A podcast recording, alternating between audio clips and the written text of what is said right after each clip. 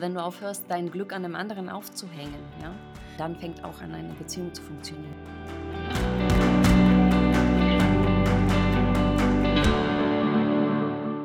Hallo und herzlich willkommen im Lebendigmacher Podcast. Ich bin Alexandra Wimsmann-Hiller und freue mich riesig, dass du eingeschaltet hast. Ich lade dich ein, diese Podcast-Folge zu nutzen. Sei dir bewusst, wenn die Stimmen und die Zweifel laut werden und lass dich auf diese Erfahrung ein. In diesem Sinne, schön, dass du da bist. In der heutigen Podcast-Folge spreche ich mit der bezaubernden Janine Rossen, die ich schon eine Weile kenne jetzt ähm, und selbst Kundin bei ihr war.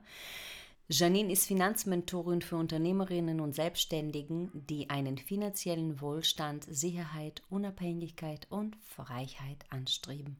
Fokus ihrer Mentorings ist, dass diese Frauen zu der Chefin ihrer Finanzen werden.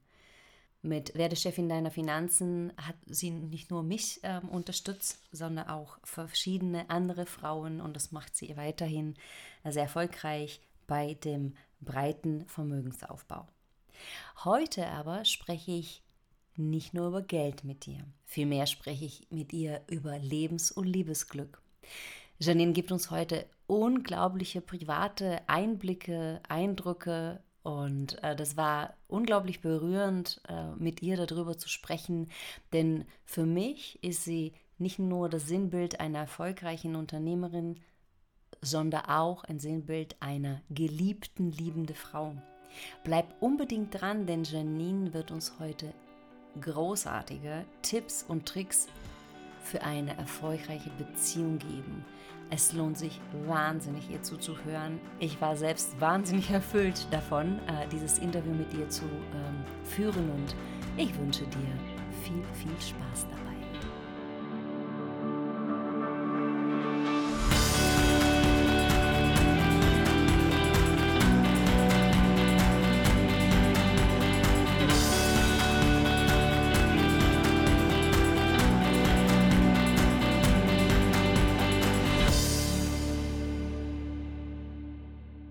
Liebe, liebste Janine Rossen, herzlich willkommen im Lebendigmacher Podcast. Ich hatte die Freude, schon lange mit dir zu arbeiten. Wir kennen uns jetzt schon fast äh, zwei Jahre, wenn ich so überschlage.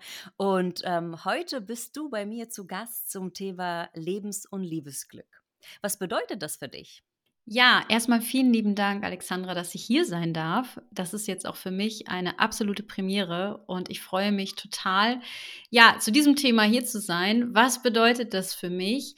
Ich habe ähm, jetzt so nicht die ja super schnelle philosophische Antwort darauf, aber ich würde einfach sagen, das bedeutet für mich ähm, Ehrlichkeit und Authentizität. Also ich kann nur pure Liebe oder pure Freude empfinden, wenn ich auch wirklich ich bin und wenn ich mich nicht verstellen muss. Und da zähle ich natürlich auch meinem Partner dann dazu, dass er dann wirklich er ist. Und dann empfinde ich wirklich, ja, dieses Liebesglück und diese Lebensfreude.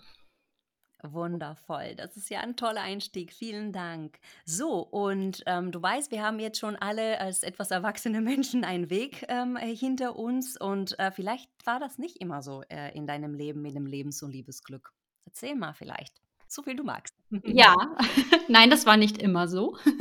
Also ich hatte schon immer ein Leben und ich hatte auch schon immer eine Liebe. Ähm, ich bin ziemlich früh ähm, als Jugendliche ähm, ja, in die, in das Thema Liebe gestartet und war sehr, sehr lange mit meinem ersten Freund zusammen. Also das vielleicht, was eher so untypisch ist. Ich habe mich da nicht richtig ausgetobt. Ich habe da nicht viel rumprobiert wie andere Jugendliche. Ähm, ich habe mich verliebt und bin dann mit diesem Menschen ja 14 Jahre durchs Leben gegangen. Wir haben geheiratet, wir haben zu, zusammen viele Dinge erlebt und jetzt gerade äh, bin ich quasi in zweiter Ehe. Das heißt, das ist auseinandergegangen. Und äh, das war eigentlich so mein Weg. Und wenn wir da ins Detail reingehen, ist natürlich ganz, ganz viel passiert. Ähm, aber am Ende, also ich will jetzt, es gibt natürlich Stimmen, die sagen, ja, das lag daran, dass du dich nicht ausgetobt hast. Das wäre jetzt zum Beispiel meine Mutter, die das sagen würde. Ähm, ich sage das mhm. einfach so, wie es ist. Wir haben uns einfach verändert. Logisch, man ist 16, man kommt zusammen, man ist ein anderer Mensch. Ähm, man wird geformt, man formt sich selbst, man hat entwickelt Werte, diese verändern sich wieder. Und dann war ich in einer Lebensphase mit Ende 20, dass ich da stand und gesagt habe, okay, ich fühle es nicht mehr. Und von dem Moment, dass man es nicht mehr fühlt, bis zu dem Moment, dass man sagt, ich möchte mich trennen, vergehen, also vergingen bei mir sehr viele Jahre, vergingen bei mir eine große Zeit, denn ich bin ein Mensch, der kämpft. Also ich kämpfe im Beruf und genauso kämpfe ich auch in der Liebe. Ich gebe nicht so schnell auf, denn ich glaube oder ich bin der festen Überzeugung, ich glaube es nicht nur, ähm, dass Beziehung Arbeit ist. Und auch wenn sich das jetzt unsexy anhört, und vielleicht viele nicht hören wollen. Ähm, ich denke, dass da viel Arbeit drin steckt und deswegen gebe ich auch viel Input rein. Und das habe ich auch in meine erste Ehe, bis ich zu dem Punkt gelangt bin, dass ich mir selber eingestehen musste, dass es jetzt nichts mehr bringt. Und dann, ja, habe ich dieses Glück, diese Liebe aufgegeben und bin dann relativ schnell ähm, in ein neues Glück gestolpert. Und man kann fast sagen, gestolpert, denn es hat mich getroffen wie der Blitz. Ähm, bis zu diesem Moment, ich bin ein sehr rationaler Mensch und bis zu diesem Moment habe ich mir zwar mir Liebesfilme angeguckt und Walt Disney, ich bin ein großer Fan von diesen ganzen äh, Sachen, aber ich dachte, das ist Film und Fernsehen, das kann nicht passieren, bis es mir selbst passiert ist und ich bin aus allen Wolken gefallen. Und heute würde ich tatsächlich sagen, da habe ich ähm, die Liebe noch mal anders kennengelernt und für mich kann ich heute natürlich jetzt nur so sagen, was ich in 20 Jahren sage, weiß ich nicht, sagen, ähm, das ist für mich die wahre Liebe. Das erste war für mich nicht die wahre Liebe, so böse sich das jetzt auch anhört, aber das zweite ist jetzt die wahre Liebe. Und ich hoffe, dass ich diese wahre Liebe halten kann. Will, ich arbeite dran. Großartig. Wir gehen hier Freudeschauer drauf und runter die ganze Zeit, während ich dir so zuhöre, ähm, wie wundervoll das ist, die Liebe zu entdecken und für sie zu arbeiten. Ja? Äh, und das ist genau meine Rede. Äh, äh für Liebe muss man arbeiten im positiven Sinne, dass es nicht selbstverständlich ist und dass, äh, ja, dass es sich auch lohnt. Ja, das, was du gerade auch sagst. Äh, meine Liebe, zu, zu, zu der großen Liebe äh, kommen wir gleich nochmal im Laufe unserer äh, Interviews heute. Aber erzähl bitte vielleicht, was waren die größten Herausforderungen, Learnings, ähm, die größten Glücksmomente, aber auch krasseste Mutakts, ähm, die du da ähm, ja auf dem Weg zu dieser Liebe ja, die größte Herausforderung, ähm, war eigentlich erstmal sich selbst zu erkennen und sich selbst zu lieben. Und es gibt dort einen Schlüsselmoment, da war ich in meiner ersten großen Liebesbeziehungskrise. Das war so in diesem siebten verflixten Jahr. Auch, ich glaube, auch das ist kein Klischee. Ich kenne viele Paare, wo das so war und bei mir war das auch so. Und da gab es diesen Moment, wo ich das alles angezweifelt habe. Und da bin ich zu einem sehr, sehr guten Buch gekommen ähm, was ich damals gelesen habe. Oh Gott, ich weiß, ich glaube, die Frau heißt Eva Zuhorst. Ich glaube, du kennst es besser als ich. Ähm, ja. genau, der Klassiker, der ist mir dann in die Hände gefallen. Ähm, es ist egal, nee, liebe dich selbst und es ist egal, wen du heiratest. Irgendwie so. Den genauen Titel kenne ich nicht. Und ich habe dieses Buch gelesen und gedacht, oh mein Gott, ich bin das Problem. Weil vorher ähm, habe ich tatsächlich, wie viele andere wahrscheinlich auch, eher dem Partner die Schuld gegeben und habe gar nicht mich gesehen in diesem ganzen Drama. Ich habe immer nur gesehen, das finde ich nicht gut, das muss man ändern, habe aber eigentlich nie gesehen, was ich für einen Anteil daran habe. Und mit diesem Buch wurde mir dann bewusst, dass ich einen sehr, sehr großen Anteil habe. Und mit diesem Buch wurde dann auch ja, einen, ist dann eine neue Reise geboren und die Reise meiner Persönlichkeitsentwicklung. Und so fing quasi alles an, dass ich erstmal in meiner Beziehung geschaut habe, was für Anteile habe ich und ich bin ja ein vollwertiges Mitglied dieser Beziehung. Warum verhalte ich mich nicht so? Und das war für mich schon ein riesengroßer Gamechanger. Ähm, und dann wurde es auch besser. Also ich habe wirklich dieses Buch genommen und es angewandt. Also nicht nur gelesen, ich habe es angewandt, habe auch damals mit meinem ähm, Ehemann drüber gesprochen und das ist nämlich schon das zweite große, Kommunikation. Ähm, musste ich auch erst lernen, musste ich auch bitterlich erfahren, dass das eine, ein sehr, sehr wichtiges Thema ist, Kommunikation. Übrigens in allen Lebensbereichen, aber in der Beziehung, weil man mit dem Menschen ja 24-7 verbringt, umso mehr. Und ich komme aus einer Familie, da wurde das nicht gelebt, diese Kommunikation. Und das habe ich auch mit in die Ehe genommen. Und ähm, ja, dann gab es Situationen, wo ich nicht geredet habe, wo er nicht geredet hat, wo man Dinge in sich reingefressen hat, Schuldzuweisungen hatte ähm, und, und, und. Ich glaube, das kennt jeder von uns. Und das waren eigentlich so große Schlüsselmomente, als ich das für mich verstanden habe. Aber am Ende des Tages gehören natürlich auch zwei dazu. Und der eine kann rödeln und lesen und arbeiten und kommunizieren, wie man will, wenn der andere das nicht für wichtig erhält. Und meine größtes, ja, mein größtes Muterlebnis war dann tatsächlich zu sagen, ich bin mir wichtig, ich darf geliebt werden und ich darf 100% lieben. Und wenn das nicht die Art ist oder wenn das nicht das Leben ist, was ich mir vorstelle, darf ich das verändern. Und das war erstmal mit mir selber auszumachen, meine größte, mein größtes Learning und in dem Moment Ja zu mir zu sagen. Und ja, es ist so, wenn ich Ja zu mir sage, hat das manchmal, zieht das Kreise, dass man Nein zu jemandem anderen sagt. Und das war eigentlich mein mutigster Schritt, so zurückblickend. Und dann habe ich Ja zu mir gesagt und dann im nächsten Schritt Ja zu meinem neuen Partner. Großartig. Ich wollte gerade fragen, dir. reicht dir die Antwort?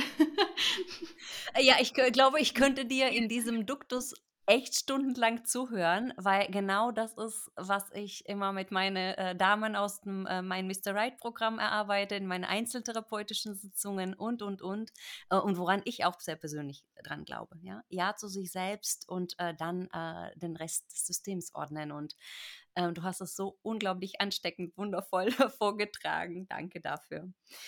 Ja, ähm, du hast gerade ähm, berichtet, dass du Ja zu dir in der Liebe gesagt hast und Nein zu jemand anders. Ich glaube, so oder so ähnlich hattest du es auch in deinem Business gemacht. Erzähl mal mehr über deinen beruflichen Weg, ähm, denn ähm, ich kenne dich aus Konstellation einer wundervollen, äh, ehrbaren Unternehmerin und für mich bist du wirklich ein Sinnbild der modernen, großartigen Unternehmerin und so wie es sein soll. Erzähl uns mehr. Vielen lieben Dank für die Anmoderation. Ähm, ist ja ein Podcast, deswegen hat gerade niemand gesehen, dass ich leicht rot wurde. Ähm, ja, ich sagte ja gerade schon, das ist Premiere, mal über ein anderes Thema zu sprechen, denn sonst werde ich immer äh, zu Themen im Finanzbereich interviewt.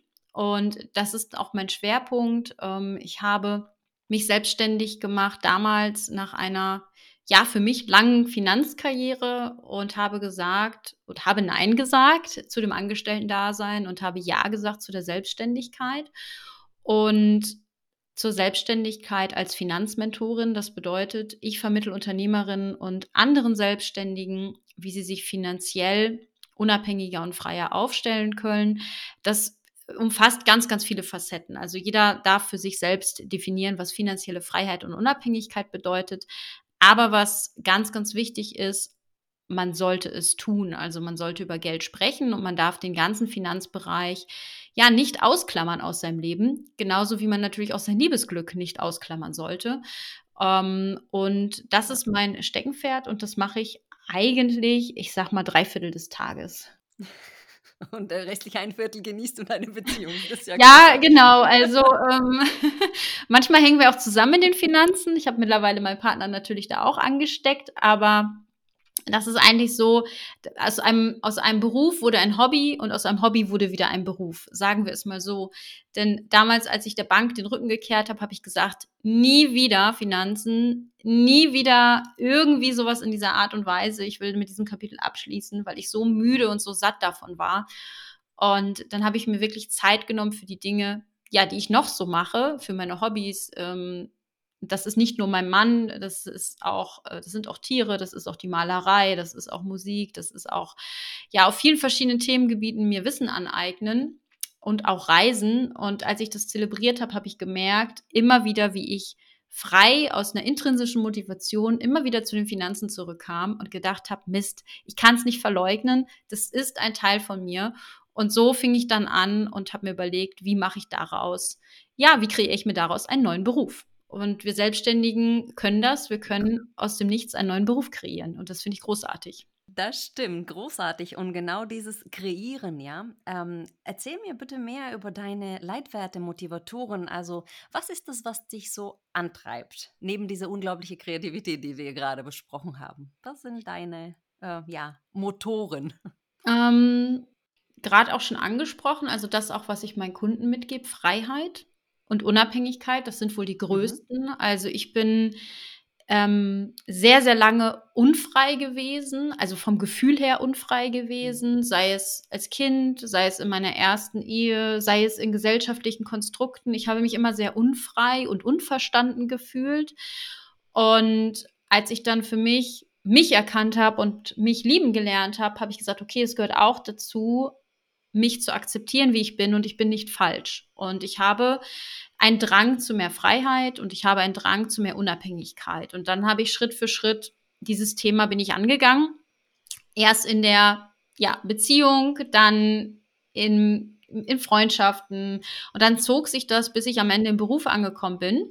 Denn das ist auch ein weiterer Motivator, Geld. Also ich, mein Antreiber ist Geld. Ich komme aus der Finanzbranche und ähm, ich liebe Geld. Ich arbeite mit Geld und es ist auch ein Motivator von mir. Und deswegen habe ich damals nicht als erstes meinen Job umgekrempelt auf dem Weg zu mir selbst, sondern erst ähm, ja die Beziehung und die Freundschaften und alles das Umfeld, weil es mir leichter erschien, auch aus Grund des Geldes. Erstmal das, ja, ich sag mal, das Einkommen, was man hat, zu sichern, alles andere ummodellieren und wenn das dann steht, den nächsten Schritt zu wagen. Also ich bin nach außen würde, es, würde man sagen, ich bin ein sehr, sehr mutiger und risikofreudiger Mensch. Ähm, ich sehe mich allerdings überhaupt nicht so. Ich wege immer alles hundertmal ab, bevor ich eine Entscheidung treffe. Ähm, aber nach außen hin mag es oft den Anschein haben. Und damals habe ich auch abgewogen und habe gesagt, ich modelliere erst privat. Und wenn das steht und ich da einen festen Anker habe, weil das brauche ich. Also ich brauche einen festen Anker. Ich brauche ein Zuhause, auch wenn das für mich total flexibel ist. Und dann kann ich den Rest modellieren. Und ja, der Geld, das Geld spielt da eine ganz große Rolle, weil ich ja liebe Geld und ähm, ich besitze gerne Geld, ich gebe auch gerne Geld aus und ich nehme auch ger gerne Geld ein und das ist ein wichtiger Bestandteil auch meines Lebens und meiner Werte. Großartig, danke dir.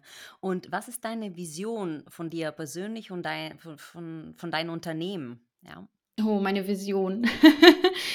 ähm, meine Vision ist, dass das Thema Geld wieder selbstverständlich wird. Also ich meine jetzt nicht das Thema, wir alle gehen arbeiten für Geld, das ist schon selbstverständlich, sondern dass wir das Geld nutzen können. Also Geld ist für mich Energie, Geld ist Möglichkeiten, Geld ist Freiraum, Geld ist die Freiheit und die Unabhängigkeit. Also ich bin kein Konsument, ich äh, gehe wenig shoppen, aber was ich schon mache, ich erlaube mir mit meinem Kontostand mehr Freizeit.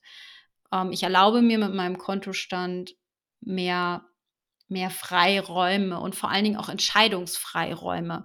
Also ein Beispiel vielleicht, um auch mal wieder auf das Thema Beziehung zu kommen. Ich habe damals, ähm, als die Scheidung im Raum stand, ähm, auch da bin ich nicht morgens aufgewacht und habe gesagt, so, ähm, ich möchte die Scheidung, habe ich mir das, und das ist kein Geheimnis, das machen viele Männer und Frauen so, auch auf dem Kontostand angeguckt, ne? weil man hat sich zu zweit ein Leben aufgebaut und ich kenne sehr, sehr viele unglückliche Menschen in Beziehungen, die nicht die Beziehung beenden können wegen dem Gelde oder nicht wollen. Also können und wollen, das sind zwei unterschiedliche Paar Schuhe, aber zumindest sich sagen, das geht nicht. Ähm, und das zum Beispiel hatte ich nie. Ich habe nie wegen dem Geldes wegen etwas nicht gekonnt oder mich eingrenzen müssen.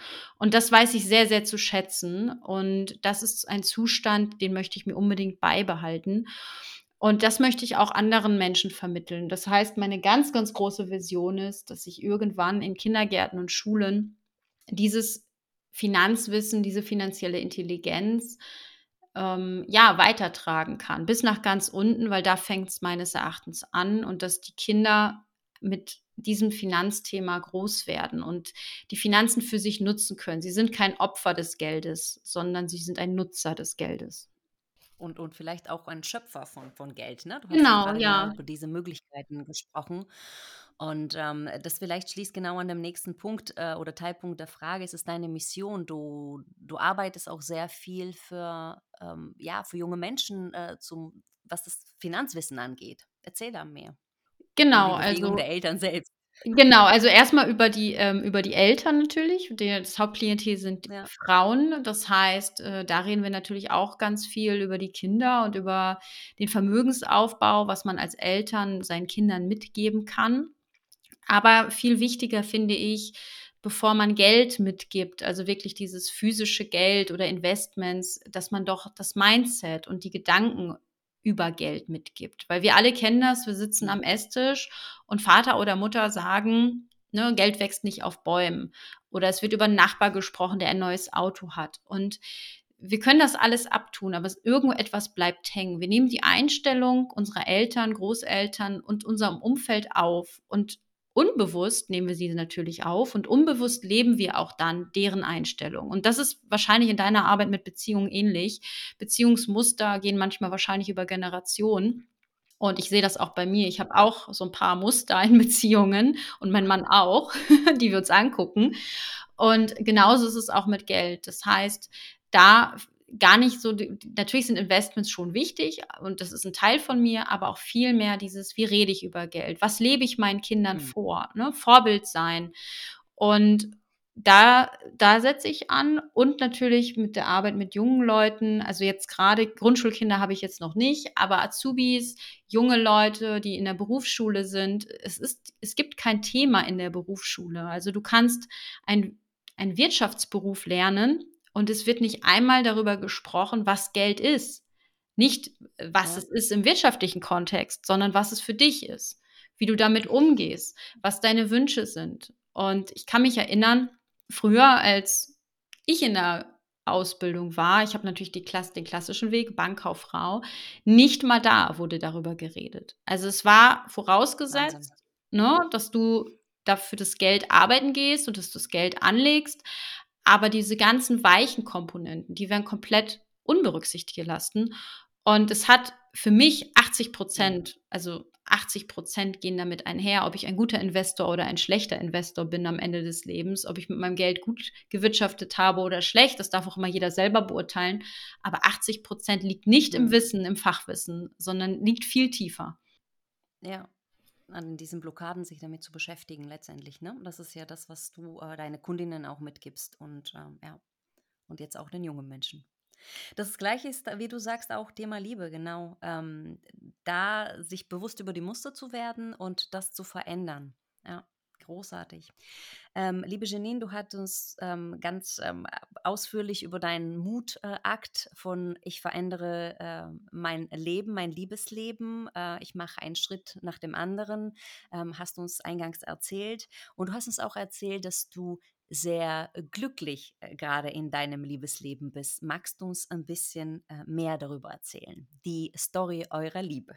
Ja, vielen Dank. Die Story unserer Liebe ich sagte ja eingangs, dass es mich wie ein Blitz getroffen hat. Und so war es tatsächlich. Also ich habe meinen jetzt Ehemann vor fünf Jahren kennengelernt in einem freundschaftlichen Kontext. Also ich war bei einer Freundin zur Geburtstagsparty und so ganz traditionell äh, offline haben wir uns kennengelernt. Das muss man heutzutage ja schon fast dazu sagen. Und es war ja. wirklich also ähm, jetzt sind fünf Jahre vergangen, aber ich kann heute, und ich habe gerade ein wirklich breites Grinsen im Gesicht, wirklich nur schwärmen, weil es war wirklich, es ist mir durch den ganzen Körper gefahren. Und ähm, das ist jetzt nicht jetzt einfach nur so dahergesagt, es war wirklich so. Und ich kann das bis heute nicht ähm, in Worte fassen. Und das Witzige und das Skurrile ist, ihm ging es genauso. Also folgende Szene. Ich komme in einen Raum rein. Es sind 50 Menschen um uns rum. Ich sehe diesen Mann. Ich wusste nicht, ich kannte ihn nicht, habe ihn noch nie gesehen. Ich kannte nicht seinen Namen, gar nichts. Und ich habe niemand anderen mehr gesehen. Also ich habe auch äh, auf dieser Party niemanden anderen mehr begrüßt. Ich bin zu ihm hin, habe ihm meine Hand gereicht, habe mich vorgestellt, habe mich neben ihm gestellt und habe gesagt, ich würde mich freuen, wenn wir den Abend miteinander verbringen. Also ähm, spooky, sowas ist nicht typisch Janine. Aber ich habe das gemacht okay. und ähm, ich war äh, wie erschlagen und er war von dieser Ansage auch wie erschlagen. Und wir haben das dann wirklich so gemacht. Wir haben den ganzen Abend miteinander verbracht. Wir hatten sehr, sehr viel Spaß zusammen. Ähm, wir haben getanzt und wir haben uns über Gott und die Welt unterhalten. Und ich denke, jeder kennt das. Wenn man einen Draht zu einem Menschen hat, dann muss man nicht lange sich irgendwie vorstellen. Man erzählt einfach, weil man hat einen Draht. Und so war das. Ähm, der Draht war da und über Gott und die Welt wurde die ganze Nacht geredet und wir sind auseinandergegangen und ich wusste, ich wusste nicht, dass er das zu dem Zeitpunkt auch wusste, aber ich wusste zu dem Zeitpunkt, oh mein Gott, mit diesem Menschen möchte ich zusammen sein. Und ja, so nahm das dann seinen Lauf. Ähm, man sah sich, man verliebte sich und man blieb zusammen. Und, Wie wundervoll. Ähm, Wenn die nicht gestorben sind, leben ja, heute. genau. Also ähm, Sehr schön. Walt Disney würde sich freuen. Ähm, natürlich darf ich dazu auch noch sagen, es gab noch so ein bisschen Hintergrundrauschen. Also es war nicht alles perfekt. Äh, das, das wäre auch einfach wirklich zu perfekt.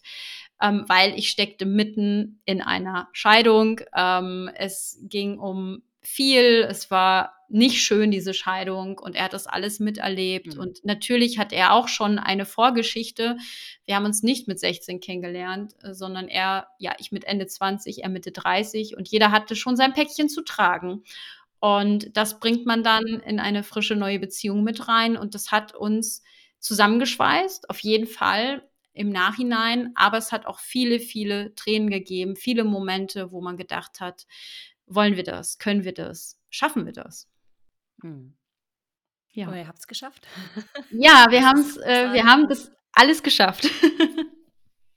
Super, ich, ich freue mich. Also, das ist fast schade, dass es wirklich keine Kamera läuft, gerade weil äh, du würdest mich wirklich über beide Ohren auch mitgrinsen und mich mitfreuen für dich, für euch.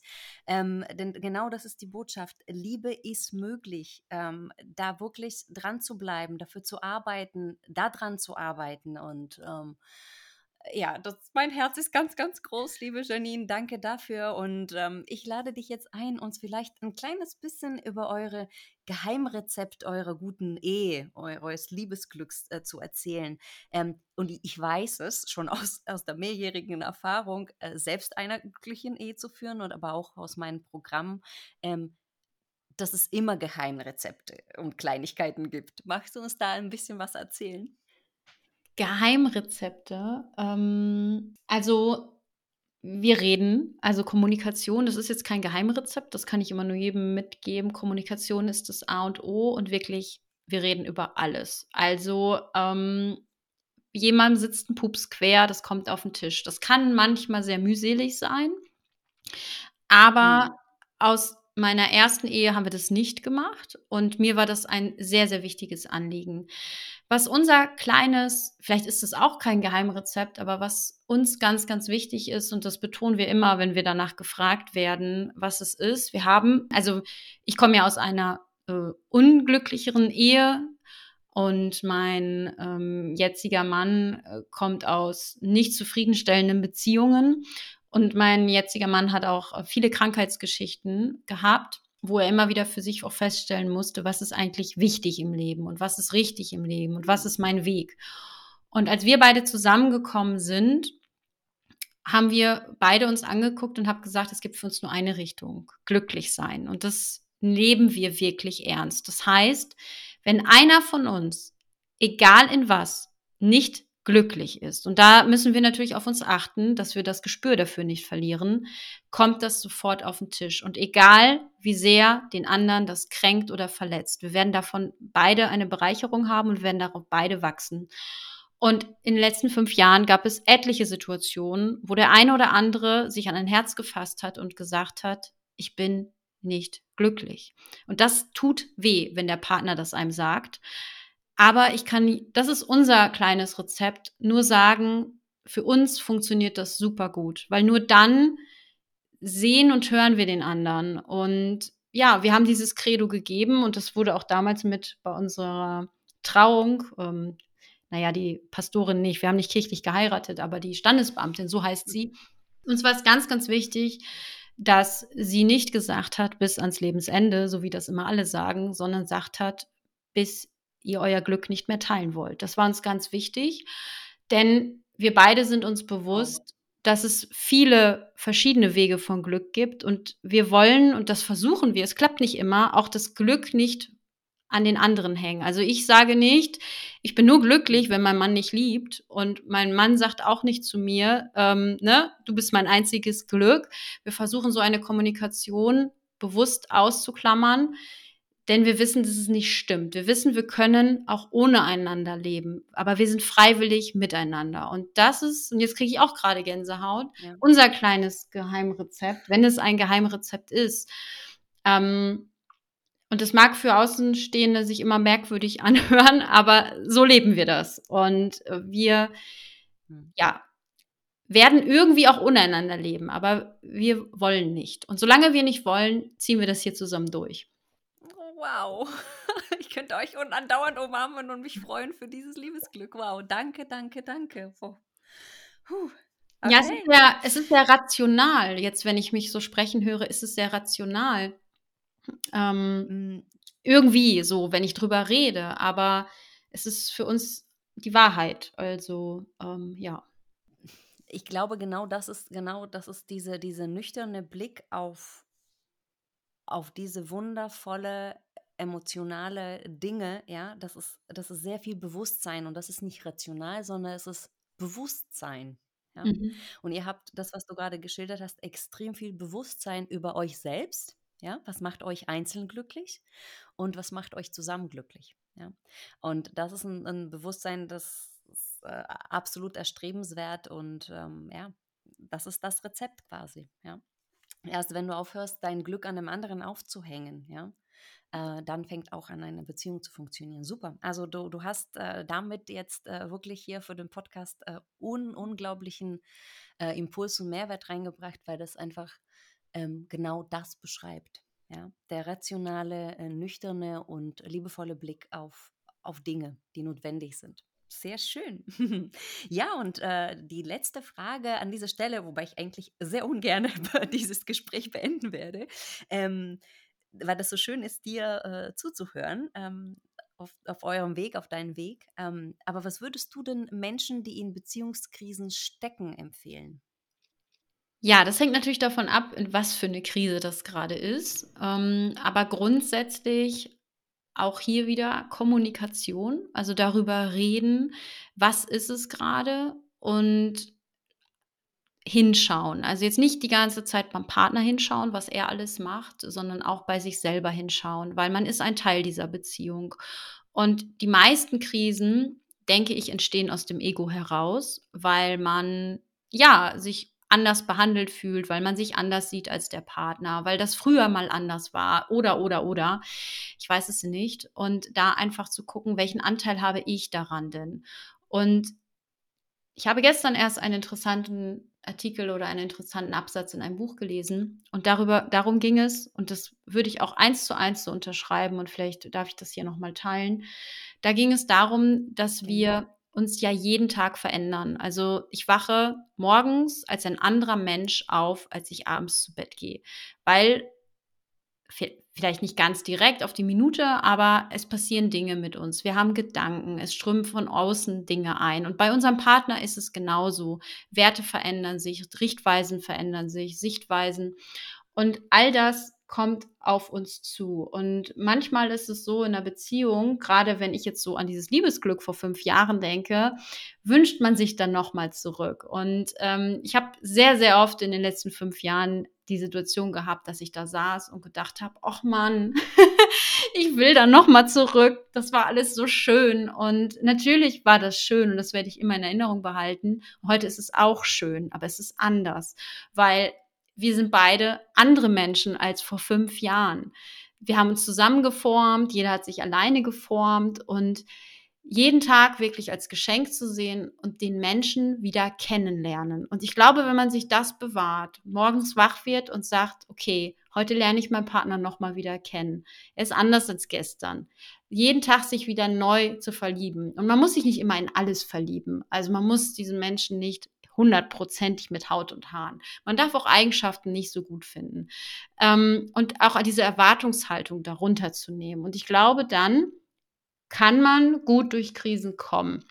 Ähm, je nachdem, wie schwer die Krise natürlich ist.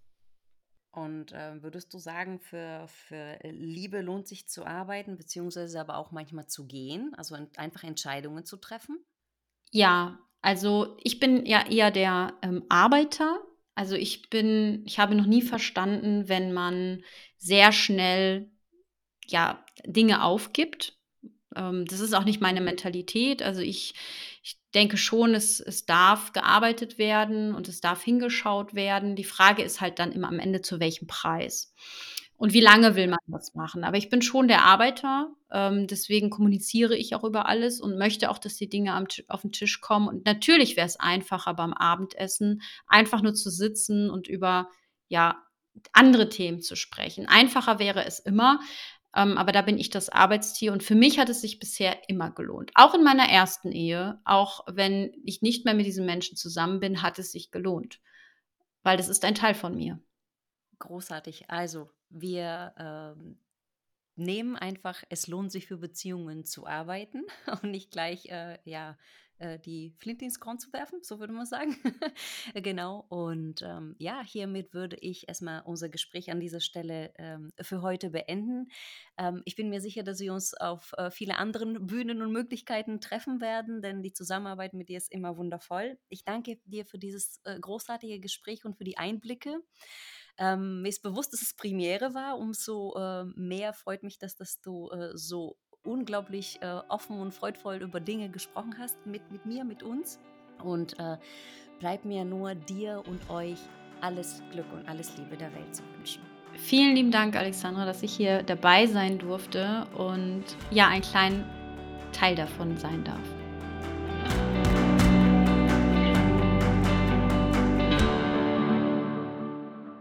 Ich hoffe, dir hat es auch genauso gut gefallen wie mir. Ich bin ganz beglückt und beseelt von diesem tollen Interview mit der lieben Janine Rossen.